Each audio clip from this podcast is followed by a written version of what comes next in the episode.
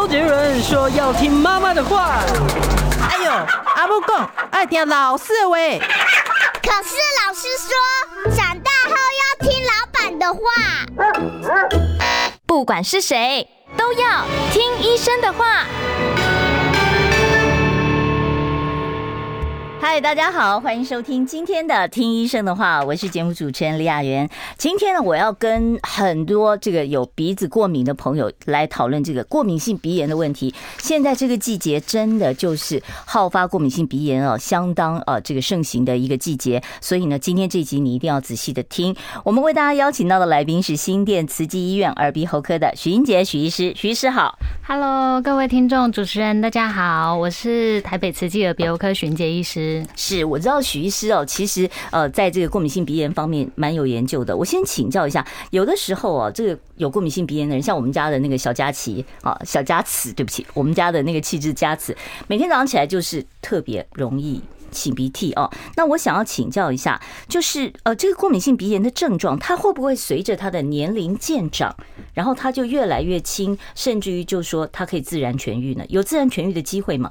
呃，一般来说，我们呃年纪的话，大大约百分之八十的患者都是在二十岁之前有就就有症状，就就有症状了。那但是但是确实，我们是会随着时间，有一些患者他的过敏的程度会慢慢慢慢慢的症状会越来越少，好，所以相信大家都有听过说，哎，我小时候过敏很厉害，可是我长大突然就好了。但这其实不是说你的过敏的体质完全消失，只是说，哎，你的身体比较习惯了这些过敏源，所以并不会你一碰到这些过敏源症状就发出来，因为过敏本身其实是一个体质。是基因种在我们身上的。好，这个体质还在，那我就要问一下了。那这个过敏的症状会不会跑啊？比方说，本来小时候是鼻子过敏，长大了会不会变成眼睛过敏，或者是异位性皮肤炎？会不会这个过敏的症状哦，随着你的年龄增加，甚至于说过了一个青春期，过了一个更年期，荷尔蒙产生变化之后？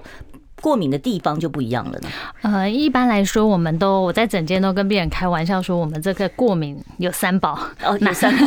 对，气喘，哪三宝？对，气喘，没错。然后再一个是异位性皮肤炎，嗯，然后一个是鼻过敏。所以像你们没有算眼睛啊，应该有四宝啊。因为眼睛其实算在眼睛痒这个，其实是算在跟鼻过敏连在一起的。哦，所以过敏性结膜炎跟常常会是连带的，对对，是连带的。所以常常会有人哎，天气一变，像这几天。突然，哎，小犬要来了，突然变湿了，那大家鼻子突然就发警报，开始觉得眼睛也很痒，所以这常常是连在一起的，跟湿度有关系啊，是跟湿度有关系，所以下雨天特别容易好发，下雨天特别容易，我还以为说，哎，这个天气是跟季节的温度有变化，会，所以其实温度跟湿度都会有。那湿度的部分主要是因为我们湿度一高，因为其实在台湾最常见的过敏源是？尘螨，是尘螨，没错。那尘螨在什么样的环境下可以生长的很好？第一个很潮湿的，嗯然后温暖的哦，所以基本上的话，我们湿度一高，这个尘螨它就会快速的繁殖。所以为什么湿度一高的时候，鼻子是比较容易会不舒服的？你刚才讲说温暖，我就在想说，那冬天是不是就好多了？冬天天气冷了，但是温差，很多人不是对特别很冷，或是特别很热，它是对一个温度的改变特别的敏感。所以为什么我们常常会在换季的时候，哎，这个鼻子的症状、过敏症状就变得比较明显。哦，所以换季，比方说是现在是进入了秋天，就会开始秋往冬，然后呃夏天、春天中间的这个对，没错。哦，春天我一直以为是花粉的关系，也会，只是在台湾真正对于花粉比较敏感的病人并没有这么多，这个反而是在欧美或者是说在日本的时候，其实对花粉过敏的人相对来说就就比较多。这个讲到这个，我就自己有个 印象，就是我周边的亲人哦，像我姐姐以前在台湾的时候，她也没有什么。太严重的过敏，可是到美国就花粉热了，而且还不是一到美国，是隔了一几年以后开始。那我老公也说，他当初在美国读书的时候也是哇，很厉害。对，为什么到美国以后，难道体质改变了吗？而且不是第一时间就改变呢？呃，因为在台湾，第一个是你可能没有接触到这些，因为其实会有花粉的地方，跟他国家的植栽是有关系的，所以是要看特地的花种。对，没错。那所以像一开始我们第一次遇到过敏源的时候，其实并不会有很明显的反应。第一次遇到过敏源的时候，是让我们的身体接触认识了这个过敏源。那下一次、第二次、第三次再接触的时候，哎，这个身体想到了以前的记忆，所以才释放出更多的就是这个抗体，让我们是呃肥大细胞去放出非常多抗组织胺。所以为什么第一次的时候不会有症状，到后面越接触越刺激的时候，症状才会一下爆发出来？什么是肥大细胞？肥大细胞是我们身体里面一个负责过敏的细胞。它在哪里？呃，在在我们的血液里面。哦哦，是是是，我在想肥大是不是致肥也是有它的这个呃这个造的孽这样子？没有没有没有没有，跟致肥没有关系，跟没有关系。它就是就是控制这个抗组织胺的这个。对，它被刺激之后，就肥大细胞上面接到了这个过敏源之后，那会肥大细胞会放出非常多的化学因子。那里面大家知道最常听到就是这个组织胺，所以这个组织胺被释放出来。外，之后就会作用到身体的每个地方，哦，所以为什么会有一些鼻塞啊、眼睛痒啊这些症状？那呃，这也是为什么我们药物最常用的就是抗组织胺。对，我这个过敏药好像几乎人人你在药房都可以买个抗组织胺来稍微克制一下啊。那刚才我们归结了，就是说可能导致你过敏发作，包括季节变换，包括温度，包括了尘螨啊。那我接着再问一下，过去我们对于食物这件事情，我们都认为说是皮肤过敏。过敏哦，才会跟食物有关。鼻子过敏跟食物有没有关系？比较少，临床上比较少见。临床上比较少见，对对，临床上比较少见。那像这种过敏性鼻炎呢，他们在临床上的症状主要是什么？就是擤鼻涕吗？哦，其实鼻过敏的症状真的是蛮多元的。哦，比如说我们常见的鼻塞、鼻塞、流鼻水、嗯，打喷嚏。哦，那刚刚就是说。呃，主持人提到像眼睛痒，那还有一个其实很常见，是我们讲的鼻涕倒流。哦，其实这个都是过敏的症状之一。那大家不要想说，哎，那我是不是要上面我刚刚讲的这五六种症状都有才算是过敏？其实没有，所以不是每个人都会这样子啊。不会，有些病人他可能就是单纯就是哎，一直觉得喉咙有痰。然后你还有会听到他说在加州上。我现在就是这样，就是清老痰的声音哦，这个就是我们讲鼻涕倒流。那这其实本来就是过敏的症状之一，所以这不是感冒尾巴，我一直以为这是感冒的尾巴。其实感冒的尾巴也会。对对对，所以是看维持的时间有多久。是，所以之前就有医生跟我跟我提醒说，哎，你可能有口呼吸的问题哦。我说没有，我鼻子还好啊，我只有眼睛痒。所以眼睛痒哦，这个过敏性结膜炎，它也可能就是鼻子过敏了。是没错，只是说你的症状可能比较轻微，那也只有以眼睛痒来表现这样子。嗯，好，那这个临床上的这些症状，一天当中发作的时刻，除了像我们印象中就是早上起来哦，鼻涕一直擤一直。行啊，做了好多的馄饨，可以煮好多碗呢。那这种这种时间以外，还有没有什么时间是特别容易鼻子出现状况？好，那最常见的有症状影响到的，大概就是两个时段。一个的话就是一早，嗯，一大早，那一大早的时候，常常一大早起来的时候，哎，可能一醒来还没有起床，躺在床上觉得鼻子塞，然后起来就一直打喷嚏，嗯，我那一直做混沌。那第二个常见就是说会受影响到症状，让病人注意到说，哎，我。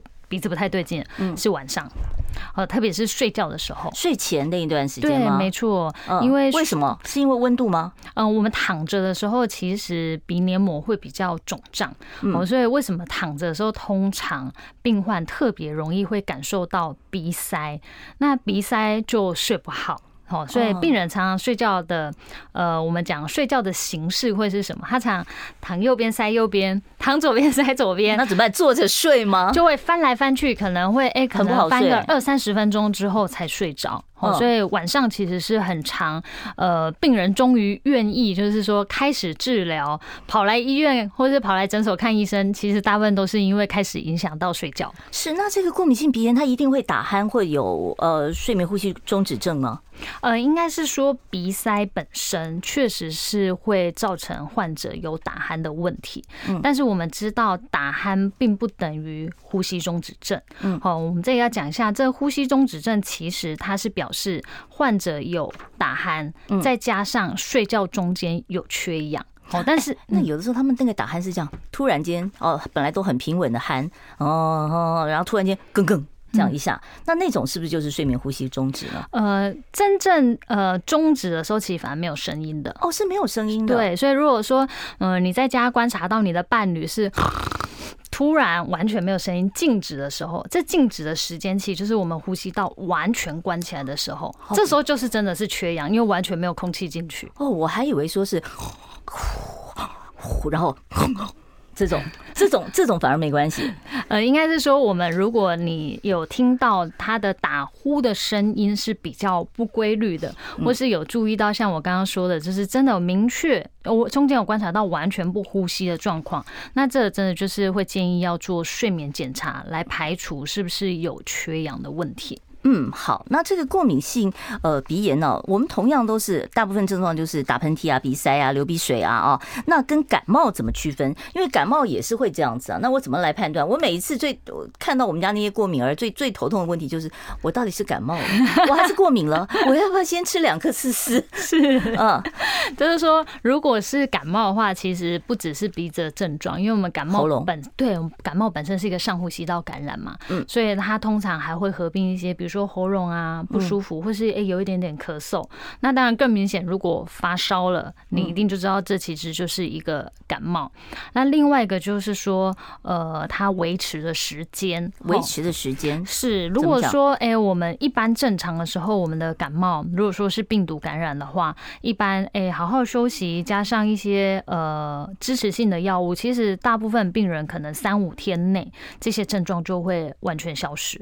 哦，但是如果说你我们刚刚前面提到这些鼻子的症状，哎，你观察了已经维持了，比如说，哎，两个礼拜甚至一个月以上，哦，都完全没有消失。那这时候其实我们不应该想感冒，我们应该反而要想别的诊断，比如说他真的是过敏很厉害，或者是说其实是鼻窦炎的问题。哦，哎，问一下，过敏性鼻炎它会变鼻窦炎吗？有这个机会吗？呃，有机会，但不代表说你鼻过敏就一定会变成鼻窦炎。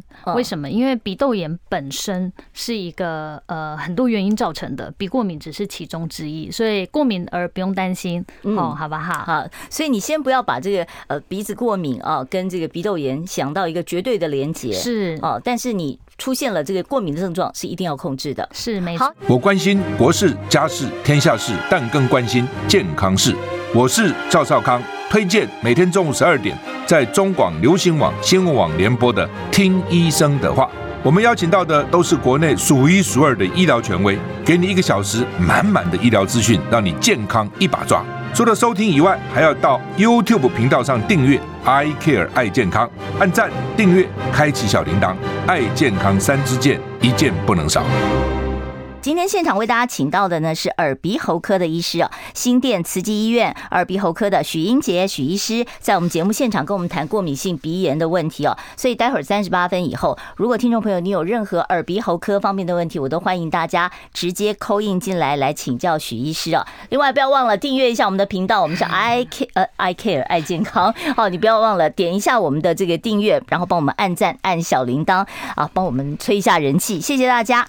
好，接下来呢我要。继续来跟这个许医师聊呃过敏性鼻炎的问题哦，这个如果说有过敏性鼻炎的症状，我是不是一定要做过敏原的检测，还是我就跟他就反正是有症状我就处理症状就好，我不要去检测了？好，就是说呃这个过敏原啊，我们其实真正造成我们鼻子敏感，我们大概可以分成呃三大类。哪三大类？那一大类就是我们真的验得出来的，就是说我们这个过敏原检测其实也是检测让我们敏感的这些东西里面的一些蛋白质。嗯，好，所以像是我们讲的，就是说这个尘螨呐，一些动物的毛发、狗毛、猫毛，对对对，灰尘这些其实是验得出来的，验得出来的。嗯，对。那第二类是呃，像我们呃，有时候我们听闻到某些人香水味，或者是说哎，装潢的甲醛。哦，那这些就让我们突然一走进去的时候，鼻子非常的不舒服。那这些其实它没有什么太明显的蛋白质。好，我们讲这是比较像是鼻子的刺激因子，这些是非常难以检验的。那第三类就是我们刚刚前面有提到的，就是这个温度跟湿度，这个基本上也没办法检验。我们没有办法借由测过敏原测说 你对温度或者是湿度到多少可能会比较敏感，所以过敏原确实是可以检测到一部分。只是说，因为台湾最常见的其实是尘螨嘛，对，所以有时候我们给小朋友做了抽血验出来，哎。告诉你，没错，是尘螨。对，但是有些家长他是真的想要比较明确的知道，说我到底对什么东西过敏，那可以，那可以顺便做一些，是不是有对刚刚我们提到对食物的过敏，也可以顺便一起做检测。那现在做检测，你们到底测多少种啊？我记得以前有人说一百多种都要测啊。那这这怎么测呢？这测量的方法是怎么测？抽血吗？还是说要在背后这样子一点一点测？做 mark 没有？对对对，我们现在就是做抽抽血检测。那只是说在呃健保下面并没有办法检测这么多项，自费啊。呃，看健保下面是可以检测一部分，但是如果说有些爸妈或者说有些患者他是想要检测很多项，其实我们在健检中心的时候，有时候你可以看到有他在。呃，检测品项就非常非常的多，这样子哦，大概上百项总是跑不掉嘛。对，没错。哇，那上百项你怎么记得住呢？你就算检测出来，你也不见得记得住我对什么过敏嘛。没错，没错。好，那另外就是检测的这个过敏源会不会随着我的年龄变啊？因为像你知道，有的时候 baby 一出生，医院就会问你，你要不要给他做个过敏源的检测？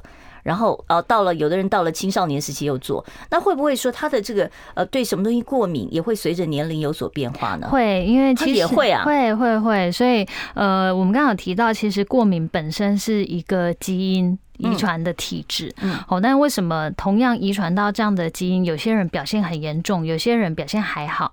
那兄弟姐妹都不一样，就就都不一样，这就是我们的基因型跟表现型。那差别在哪？其实跟我们的环境是有关系的。所以在我们成长过程中，环境的不同，其实会导致你可能本来对某些东西是非常敏感的，但持续的诶低剂量的接触之后，有些人确实哎本来很敏感的，后面到后面长大就不太敏感了。这是不是就是减敏？治疗的一个做法类似，所以为什么呃到。这几年一直都会有一些我们讲，就是有一些医师会倡导说，大家是要注意整洁，没错，但是不要太干净，让小朋友什么都没有接触到，因为其实就是你完全隔绝过敏源，其实很难做到，对不对？你说尘螨，你说我每天给他起床单，一方面台湾也没那么多大晴天，让你把这个整个被子都弄干，没错，没错，对不对？然后所以反而是赞成说稍微有一点点，一点点，就是稍微有接触，因为有些有些呃有些人在成长过程中。那环境真是控制的非常非常非常非常严谨，好，非常严谨。除湿机，然后那个什么各式各样的 空气滤清剂、空气清净机啊，然后呃防尘螨的被套啊，家里基本上就是呃没有娃娃、没有地毯、没有窗帘，呃基本上容易会有一些过敏源的，基本上都换掉。还是不好啊？呃，我觉得呃在环境上确实我们可以认真的做一些努力，但是我们要知道就是说环境，他总要出门的吧？对，他总要出门，所以我们不太。可能做到完全隔绝过敏源，我们可以在我们有限的能做的范围内尽量做得好。那最常见其实就是我们的呃，我们居住睡觉的地方，因为这些东西是离我们的口鼻最靠近，呼吸道最靠近的，就是寝具的部分。没错，所以寝具还有我们小朋友睡觉的时候要抱的安抚娃娃，要常常洗澡，臭被被要常常 洗就对了啊。那这个尘螨它怕热吗？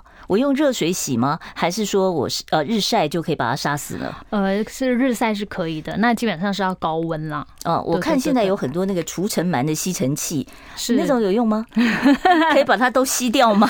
呃，应该可以去除掉一部分尘螨，但是要全吸掉，基本上其实是蛮困难的。好，我接下来要问一个问题。我看过一则报道说，有过敏性鼻炎造成了鼻塞，小孩子常年要用口呼吸啊，所以他的牙齿就会长得歪歪的，然后会。戽斗长不高，是真的？临床上有这样的情况吗？是我们在一九七零年的时候，有一个矫正科医师，呃，有做过一个这样的实验。他把一群正在呃发育的小猴子，然后把它抓来。猴子不是人呐，不是人，不是人，做做人这太残忍了。对对对，那只是把这些小猴子，他把他鼻子全部都贴起来，让他没有办法从对没没办法从鼻子做呼吸。那小猴子想要活下去嘛，所以他一定要变口呼吸了。对，没错，所以他等于是用这个实验强迫这些猴子从嘴巴呼吸。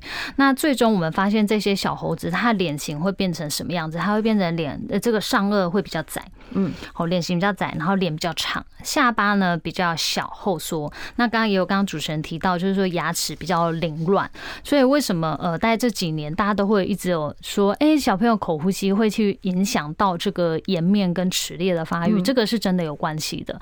但是呢，小朋友的脸型呢，并不是单一个呼吸的原因，还有爸妈的原因，遗传很重要啊，对，真的是遗传很重要，没错。所以我们调控呼吸的模式，其实是想要在后，呃，在先天的部分呢，呃，先天部分我们没有办法，后天部分在小朋友给他加强一下，让他更好这样子。好，那这个口呼吸只有小孩子会有脸型的这个担心嘛？那长大以后，其实成人也会有口呼吸，对不对？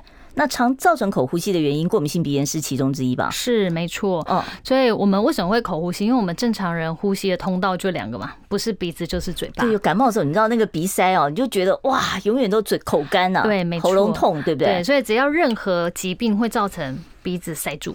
都可能会让你口呼吸，所以过敏是大众，鼻过敏是大众。那再来就是我们讲的鼻中隔弯曲，这也蛮常见的。那或者是说鼻窦炎，哈，也会造成，也会造成。对，那在小朋友族群上更常看到的是这腺样体肥大也会。嗯，好，这个口呼吸呢，其实下一次我会请这个语言治疗师哦来做进一步的啊，来告诉我们怎么样来做一个矫正。好，我们稍微休息一下，待会儿再回到我们听医生的话节目现场。想健康怎么这么难？想要健康一点都不难哦！现在就打开 YouTube，搜寻“爱健康”，看到红色的“爱健康”就是我们的频道哦。马上按下订阅，并且打开小铃铛，就能医疗保健资讯一把抓。想要健康生活，真的一点都不难，还等什么呢？爱健康的你，现在就打开 YouTube 订阅“爱健康”。好，欢迎大家回到我们听医生的话节目现场，我是主持人李雅媛。我今天现场为大家邀请到的是新店慈济医院耳鼻喉科许英杰许医师啊，跟我们聊的是过敏性鼻炎的问题哦。希望大家呢不要忘了订阅我们 I Care 爱健康的频道哦。当然，你可以把它当成一个小百科，因为我们已经讲过一百多种疾病了啊。如果说你有任何个个别疾病的问题，你都可以在我们的频道里面 search 到专业医师给你的一些建议。好，我们继续来跟徐医师聊有关于这个过敏性鼻炎的这个治疗啊。过敏性鼻炎的治疗，目前是不是药物还是最主要的治疗方式？是，就是说在呃药物的治疗上，我们大概可以分成两大块。嗯，好，一个的话就是我们讲口服药，那第二个的话就是我们讲的喷剂。口服药是什么？抗组织胺。抗组织胺，没错。那抗组织胺的话，我们大概有分成呃一代跟二代的，那差别就在于说一代的比较容易会通过我们讲的脑屏蔽，就是说，所以临床上会困，会会想睡觉，会想睡觉呃，当安眠药来吃。所以呃，我临床上开我们开药的时候，习惯也是会说，呃，常常病患一进来说。拜托不要帮我开想睡觉的，这样子我会影响工作。我们就会把这些可能会想睡觉的抗组织胺开在睡前，因为这样子不仅可以达到治疗效果，也可以让患者比较有一个比较好的睡眠。这样子，嗯，二代的话，它就不会有这个嗜睡的问题。对，二代通常它是水溶性的，所以比较不会有到跑到大脑，经经过到大脑，所以比较不会有嗜睡的问题。那它大部分都是做这个长效型的剂型，就一天吃一颗就够了，一颗或者是早晚的，都是属于二代的抗组织胺类的。嗯嗯嗯，所以就跟那是不是一代的效果比较好呢？如果说你今天真的是呃鼻水流不停，哦，你这时候吃一袋的效果一定比较好。哦，但是你最好就是要注意一下，你要在家里，在很安全的环境。对，要开车的时候千万不能吃哦。对，要不然怕你一吃了上班打瞌睡会被老板发现。哎，这个抗组织胺一吃也不是吃个一天两天啊，一定吃很长的时间嘛，对不对？哦，整个季节换季可能都要，那会不会有抗药性，或者是呃像头痛药一样吃一阵子没效了又要换？抗组织胺比较目前大概没有什么明显的抗药性，但是确实有些患者会吃了，比如说 A 品牌的抗组织胺之后，过一阵子他会跟你说，哎，我觉得哎。A A 品牌好像效果没那么好，这临床上确实有遇到，这时候我们可以考虑换成 B 品牌的药物交替使用，这样子可以选择的药物还蛮多种的，对对对对，品相其实非常的多。是那那个。鼻喷剂呢？我看很多人鼻塞塞的太难受了，就 喷了。好，就是说，其实鼻喷剂啊，大家呃各位观众可能心里想到鼻喷剂第一个都不一样，但其实我们鼻喷剂有分成四大类，还鼻喷剂还有四大类，鼻喷剂有分四大类。嗯，第一类的话是我们讲的，刚刚讲抗组织胺其实它有做喷剂的成分，直接喷上去了。没错，那第二类是我们类固醇的喷剂，那第三类是血管收缩剂的喷剂，就是你一喷，哎，一秒内马上鼻塞就通了，这就是血管收缩型的。哎，以前还有一种那个贴在那个鼻翼上的那个，它是这样胶带一贴，你就鼻子就通了。对，没错，因为我们借由贴这个贴这个动作啊，可以打开这个鼻子的呃，我们讲的鼻子的通道，所以为什么呃鼻子阻力变比较小，所以可以达到改善鼻塞效果。所以大部分人患者如果用它都是晚上啊，哦，对，白天你在那里贴一个，人家以为你挨了一拳打在鼻子上，所以中间要贴一块胶布啊。是是。好，那您刚才讲说还有类固醇，一听到类固醇大家就害怕了。那类固醇会不会有副作用啊？什么水牛肩啊、月亮脸啊？哦，这个有有可能喷一喷喷出来吗？呃，基本上这个各家的类固醇喷剂其实都有做过呃这方面的研究。类固醇的喷剂其实使用上相对来说是很安全的。为什么？因为它只有作用在鼻子这一块，所以它并不会有我们刚刚主持人提到的这些呃口服的类固醇长期使用副作用，变胖啊、脸变圆啊、肩膀变宽、水牛肩，这个基本上。鼻子的喷剂基本上是不会的。那骨松呢？骨松基本上目前研究上也没有发现有这样子的证据。好，所以这个药物基本上是安全的。可是有的人他过敏症状不止一个，他也要气喘的喷剂啊。哦，他又要用鼻子的喷剂，这样子两个加在一起，会不会药量就过了呢？呃，基本上不会。哦，因为我们其实临床上啦，就是说鼻过敏跟气喘的病人，诶。常常是有 overlap 的，就是说，诶，这个病人他不止又有气喘，又鼻过敏，所以他常常是。鼻子也喷，嘴巴也吸，这个是非常常见的，并不会有过量，并不会有过量的问题，所以大家可以放轻松，安心的接受治疗，然后生活品质会再更好。这样子。好，那如果说我用药物控制、喷剂控制，成效都不好，我可以靠手术改善我这个鼻子过敏的症状吗？是，就是说我们呃鼻过敏最终其实影响患者最多的，其实就是鼻塞啦，不好睡觉。就我们刚刚前面有提到的这个下鼻甲的肥厚。那就把它切掉一点。是，所以我们手术的部分，不管是大家在网络上 Google 到的任何的手术，比如说切除啊、电刀啊、镭射啊、动力旋转刀，其实它的原理都是用来缩小这个鼻息肉的体积，达到改善鼻塞的效果。这个听起来很很科技，也叫做微创动力旋转刀。这个是是是是有什么好处吗？这个名词这么长，听起来很专业的样子。是这个动力旋转刀的设计。大概是这样子，就是说，假设呢，就是说，我们的鼻息肉胖胖的，这样这整圈都是，嗯，好，那我们平常呢，如果说你要做切除，就要这样。下面都要剪掉，那伤口就很长。那动力旋转刀的设计是我们借由做一个小开口，把这个旋转刀伸进去，它像一个绞肉器一样伸进去，所以它可以在皮下黏膜下嗯绞，就可以把下面的这些黏膜都绞掉，体积当然就会缩小。所以它最大的好处是它的伤口很小，所以它也是一种很微创的一个手术方式。那这个有自费还是要健保？呃，这个动力旋转刀本身是要是要是要自费的。那那个电刀烧灼术会不会烧完了以后我什么都闻不到了？呃，基本上不会啦。哦，就很怕说把我的鼻子给烧坏了，我以后做菜怎么办呢？不会不会，因为我们下鼻下鼻夹上面，就是说真正负责就是嗅觉的神经并不在这个位置上，所以呃，并不会因为说就是使用电刀烧灼你的下鼻夹，就导致你嗅觉丧失的问题。这个基本上并不会有这样子的考量。所以这个处理它主要不是说处理掉你不流鼻涕，只是处理说你不要鼻塞。呃。对，但鼻塞改善之后，因为我们鼻黏膜缩小了，它每天分泌出来的鼻涕的量当然也会变少，所以其实做完手术之后，这个鼻涕的状况其实是也会改善的。那它还会复发吗？会，因为呃，应该我们说不是复发，我们应该要回到一个我们对这个呃疾病的了解，就是说这个手这个过敏本身是体质，我们并不会因为做一个手术就改变这个体质，我们改善的是大家的症状跟我们的就是这个。生活品质这样子，嗯，对，那呃，会不会再复发？要靠就是术后我们可以喷药来改善，可以让黏膜的控制好一点，对，敏感度会再降更低。好，刚才那个我们家慈跟我说，他喷药喷的时候，有的时候会鼻子流血啊，流点血丝啊。那个是药物的副作用，对不对？呃，使用的方法要正确。哦，就是说我们常常在喷的时候，如果说我们喷的位置是比较朝中间，就很容易会撞到鼻中隔，那就会导致黏膜有出血。我关心国事、家事、天下事，但更关心健康事。我是赵少康，推荐每天中午十二点在中广流行网、新闻网联播的《听医生的话》。我们邀请到的都是国内数一数二的医疗权威，给你一个小时满满的医疗资讯，让你健康一把抓。除了收听以外，还要到 YouTube 频道上订阅 “I Care 爱健康”，按赞、订阅、开启小铃铛，爱健康三支箭，一件不能少。我要准备打开现场扣印专线，我们电话是零二二五零九九九三三二五零九九九三三。我要先回答一下刚才我们回答了一半的这个听众朋友在 YouTube 上的留言哦，他说他自己在鼻咽癌治疗完之后鼻涕好多，有办法减轻我这不断流鼻涕的症状吗？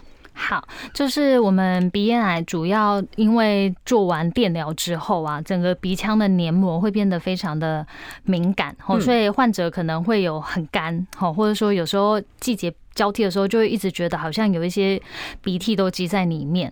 所以第一个当然是我们可以使用洗鼻子。哦，把鼻腔里面这些鼻涕洗出来。就洗鼻器，就我们一般药局可以买到那种洗鼻器。对，没错，就是目前市售的洗鼻剂有非常非常的多。用生理食盐水洗。对，没错，用生理食盐水洗。好，那如果说洗鼻子，有些人会怕，或者他个本身就非常怕水，那可能洗鼻子就不太合适。那我们可以使用一些呃，我们刚刚讲的抗组织胺或是一些化痰药来减低，就是降低这些鼻涕的量。这样。化痰药也可以化鼻子，呃，它会让分泌物变得。比较没有这么黏哦，比较不会觉得积在里面都清不出来这样子。好，我们接听众朋友电话。你好，请说。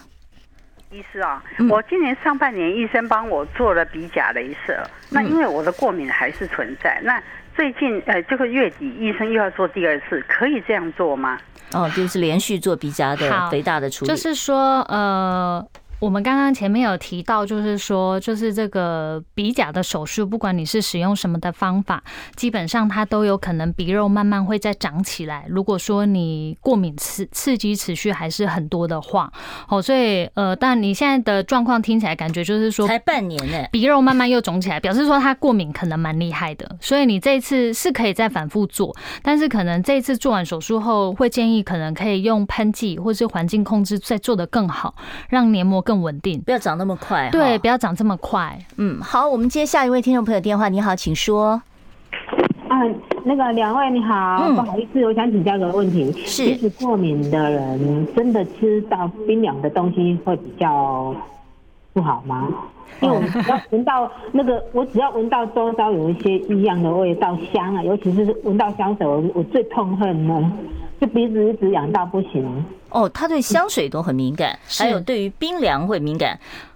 其实呃，我们但不是对呃冰水或冰的饮料敏感，是对那个温度感到敏感。哦，我自己就有这个经验，我以前只要一吃串冰啊，我那个鼻子中间就酸到不行。对，这个就是过敏性鼻炎的。这个其实是对温度非常的敏感。哦，是，那他对香水敏感也是。对，我们刚刚前面就有提到嘛，有些人他是对这种刺激因子感到敏感，所以香水其实是一个蛮常见的。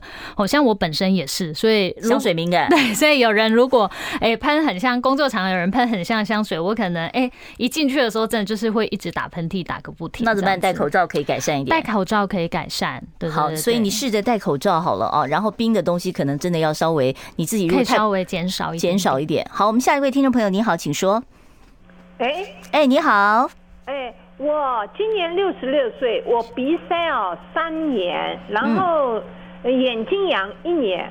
那鼻塞的时候，我有去给医生看，他给我吃组织胺，他说吃两个月会好。结果后来我吃了四个月，两个月的时候才觉得好像有刚刚有改善，然后我就延续到四个吃了四个月，四个月下来以后呢，也只能说是。没有，嗯，有改善一点点而已。就你对于这个效果不太满意，对了。对，然后他就说，再叫我改吃严重一点的，吃六个月，然后我就不想吃了。然后眼睛痒的话，我就是要一直抹眼药膏，不抹的话它就会痒，抹的话就不痒了，就这样。好，我了解。我们请许医师回答一下啊，他这个鼻塞三年，眼睛痒啊，然后呢说这个吃了四个月组织胺，通常组抗组织胺，那医生应该不是组织胺，是抗组织胺啊。是。那抗组织胺通常你们一个疗程会开多少药呢？呃，看病人症状。嗯，对，所以一直吃也没关系，对不对？对，所以我们刚刚前面有提到，它其实长期使用是第一个是安全性上大家是不用担心的。好，但是大家要知道说，临床上大概不是每个病人都是不同个体，有些人对药物反应就非常好，嗯，有些人对药物反应真的就没这么好。那他可以试着换别种的药物，是，或者是我们可以加上喷剂的使用，哦，看看会不会有就加成的效果。对，那当然最终会遇到有一些患者是，哎，他药物用了一轮了，喷剂也用了，但是他还是跟你说他一直都鼻塞，都不好啊。嘿，那我们就会转到这类病人，我们的治疗就会转换到说，其实建议他做手术，因为并不是每个患者对于药物治疗都效果非常的好。是，然后但我觉得他可能有一点点误解，就是他觉得鼻子过敏这件事情是可以根治的，是没有办法根治的，对不对？因为是体质嘛。对，是体质。嗯，好，我们接下一位听众朋友的电话。你好，请请说。梁慧豪，嗯，我想请教一下哈，过敏性鼻炎会不会影响到耳朵？哦，会不会影响耳朵呢？不会，不会啊，你放心。好，那我们再呃来回答这个 YouTube 上这位听众朋友问的，说他说口呼吸会不会比较容易吸进鼻？病毒比较容易感感冒啊这一类的呢？好，就是说，呃，因为我们鼻腔里面其实结构正常，里面是有纤毛的，对鼻毛，所以对，所以它会达到一些过滤的效果。那口呼吸的病人，当然你嘴巴，我们嘴巴里面并没有这样子过滤的效果，嗯，所以口呼吸的病人比较常容易会口干，或甚至说喉咙痛的问题。但是我们吸进的病毒到底实际上会不会转变成真的是感冒？其实这有本身跟病人本免疫力是有关系的，是是是哦，所以跟你会不会感冒不是跟你用哪里呼吸，而是呃这个你的免疫力本身的问题。对，好，大家应应该是直接觉得鼻孔那么小，嘴巴那么大，吸进 去吸进去比较多 比较多。好，那现年六十岁，我年轻时经鼻孔做过鼻窦炎的切除手术，鼻涕倒流到现在，我可以解决这个问题吗？是，如果说你是鼻窦炎术后，但持续有鼻涕倒流的，我们可能要想两个部分，一个是。你的鼻窦炎是不是没有完全好，或是鼻窦炎在这中间有？鼻窦炎会复发吗？会有可能会有复发的问题，这是我们第一个要理清的。那扣掉这个之外，第二个就是说，你鼻窦炎目前完全好了，但是我们刚好提到，我们鼻腔里面是有纤毛的，嗯，好，但是当你就是鼻窦炎术后，比如说你当初的鼻窦炎很厉害，你这些纤毛的功能就会受损。我们平常纤毛是这样会一直摆动的，嗯，当它受损之后，它会摆的比较慢，或是就不摆了。照你这样讲的话，那那个。有的人特别弄一个那个剃鼻毛机进去剃，那这是不不对的，对不对？我们那个是鼻毛，我们讲的是纤毛，这是纤毛跟鼻毛不一样，对，眼睛看不到的。我以为纤毛就鼻毛。对对对，所以当我们这个鼻子鼻腔里面的纤毛摆动的变差，或者是不摆动的时候，我们鼻子每天其实正常都会有分泌大概一公升的鼻。鼻涕的量，真真的假的？对，一公升很多哎，它会慢慢的流到鼻子后面。两大杯的西瓜汁，是就是借由这个鼻腔纤毛的摆动，所以鼻窦炎的病人，哎，如果他真的发炎很厉害，术后确实有可能，因为他纤毛摆动太差了。我都不知道，我一天可以嗯有有有两杯那个木瓜牛奶的那个分量的那个鼻涕哦，但是这个鼻涕是必要的，对不对？这个是这个分泌是必要的哈。好，那这个部分呢，就是说鼻涕倒流到现在可以解决吗？是。可以做一些改善的，可以做一台。我觉得呃，最近的方法大概是会建议洗鼻子。如果说目前鼻窦炎部分是没有问题的话，好，休息一下，我们待会儿再回来。想健康怎么这么难？想要健康一点都不难哦！现在就打开 YouTube，搜寻“爱健康”，看到红色的“爱健康”就是我们的频道哦。马上按下订阅，并且打开小铃铛，就能医疗保健资讯一把抓。想要健康生活，真的一点都不难，还等什么呢？爱健康的你，现在就打开 YouTube 订阅“爱健康”。欢迎大家回到我们听医生的话节目现场啊！呃，我们现场的扣印专线呢，我现在再继续打开，我们的电话号码是零二二五零九九九三三二五零九九九三三。听众朋友，如果说有耳鼻喉科方面的问题，可以打电话来请教。呃，慈济医院耳鼻喉科的许英杰许医师。好，我们继续来回答听众朋友的问题啊！在 YouTube 上有听众说，我抽血验出来是尘螨过敏，我很努力，我清洁家里一切床单用品，还有呢，呃，除湿，呃，吃。敏服药水蒸药除螨，还是会反复发作。我口唇部位三四个月了，不会终止症状吗？为什么这个过敏在口唇会有会有症状啊？比较少哎，所以要看口唇是什么症状为主。如果说它是一直口唇这边的黏膜发炎，嗯、有可能跟尘螨过敏没有那么关系吧？对对这种有时候我会建议可以呃，观众可以看一下，比如说皮肤科或是我们讲的免疫风湿科，再看一下下、哦、会不会是单纯性的一个呃唇疱疹这个问题？嗯、呃，也不知道要看皮肤科去看一下哦。所以一般在耳鼻喉科倒是比较不常见这种说在口唇。唇部的过敏。哎，比较少见呢，比较少见，比较少见哈。对对对对。好，那另外刚才您一再提到，就是说可以考虑洗鼻子。洗鼻子这件事情，我就想问一下了哦。这个洗鼻子，我一次啊一天到底可以洗几次是安全的？我洗太多了，会不会反而造成一些问题呢？会，其实呃，我们大概会建议就是一天洗一到两次。那如果症状没有那么明显的时候，甚至你可以不需要天天洗，就看你的症状来决定。那我们什么样的患者会建议？可以洗鼻子，好，一个当然就是我们讲的过敏厉害的，好，那第二类的话就是呃不会擤鼻涕也或是不愿意吃药的族群，哈，小小朋友小朋友对，然后另外一个话就是呃孕妇孕妇，嗯，也有时候很多药物他们也不太愿意吃或是不太方便吃，嗯，那第三个就是术后的病人，哦，开完鼻子手术后病人里面会有一些结痂分泌物，可以借由洗鼻子把里面的这些结痂脏东西清出来。呃，洗鼻子可不可以预防感冒？或者是感冒的时候，我洗鼻子有没有帮助？洗鼻子不能预防感冒，但是可以改善呃感冒的时候你鼻塞、鼻涕流擤不出来的这些症状是没有问题的。好，我们接下一位听众朋友电话。你好，请说。喂，你好，嗯，两位好哈。嗯，我请问一下，我 COVID-19 哈感染后啊哈，我那个都变成哈有鼻音呢。嗯。哦，你你已经痊愈很久了是吧？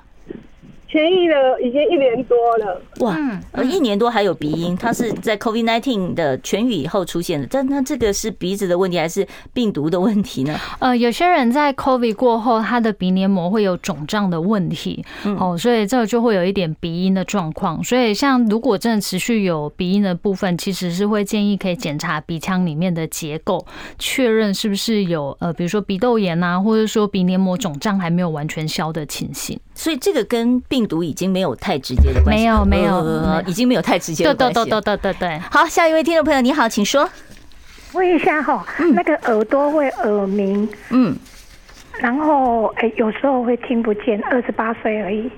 哦，二十八岁而已哦，这是替家人问的哈。好好，好，我们听听看。二十好，就是说呃，其实很多疾病都会造成耳鸣哈。那如果说呃家人是呃偶尔有这这个耳闷哦，闷住听不清楚，然后有耳鸣，哎，那过一段时间又自己好了，这种就比较像是耳压的问题哦，压力不平衡。像我们坐飞机的时候，高空突然就蒙住，蒙住这也听不到，然后耳朵有时候甚至会一些回音，会叽叽叫哦。这种就是耳压的部分。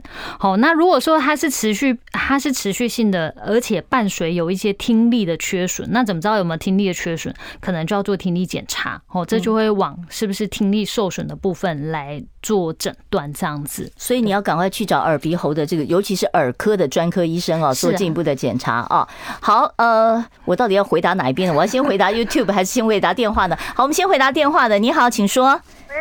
请问，请问医师哈，嗯，我三年三年前有开开过一次鼻甲回后的哈，嗯，因为手术没有成功哦，啊，呃，两年呃，过了两年再又开一次，嗯，不同医不同医院开的了，都是大医院了，嗯，没关系。那您现在的问题是？对啊，就是因为哈开了之后开了到现在。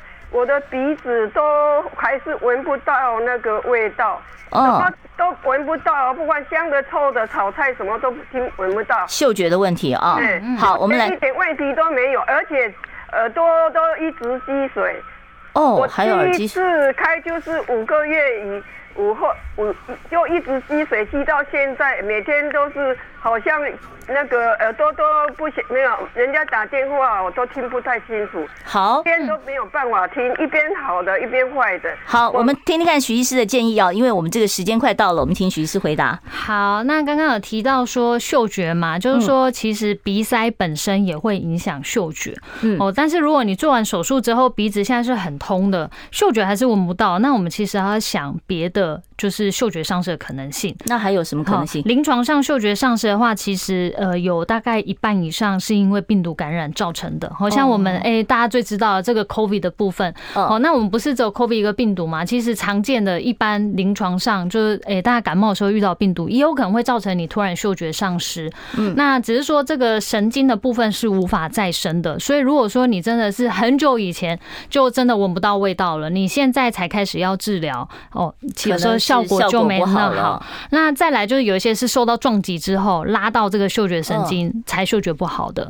嗯，是。那他耳积水跟他这个闻不到东西有关系吗？呃，我觉得可能要看一下他是不是有鼻窦或者是耳咽管功能不良的问题，这个就可能会互相影响，导致患者耳朵又积水又嗅觉不好。嗯，所以赶快再到耳鼻喉科做进一步的检查啊。好，我最后的一个机会来看 YouTube 上这个问题，他说之前有鼻中隔弯曲、鼻息肉过后的问题，手术后有改善，但睡觉还是鼻塞，呃，经常。爬山鼻塞就解决了，然后上个月开始容易流清澈的鼻水，什么问题？怎么改善？好，就是说，其实我们前面有提到，就是说，哎，过敏的症状很多元的，其实鼻塞只是其中一个。流清澈的鼻水其实本来就是过敏的症状之一，好，所以这个听这个，而且早上本来就是比较容易发嘛，是是是，所以这个观众看起来其实他是他做完手术之后跟运动之后鼻塞改善了，但他过敏体质还在，所以最近天气稍微有点变化的时候，他鼻子过敏的。症状又出来了，症状又出来了，所以其实这比较像是过敏的症状之一。所以它可以用一些喷剂或者是抗组织胺。对，没错。嗯，好，所以其实现在药品都设计的很安全，你可以放心使用了。是，没错。好，我们今天非常谢谢新店慈济医院耳鼻喉科的徐英杰徐医师，谢谢徐医师，谢谢谢谢各位观众，谢谢主持人。好，我们今天节目就进行到此了，不要忘了订阅一下我们的频道。明天中午十二点零五分，请准时收听《听医生的话》，我们明天见喽，拜拜。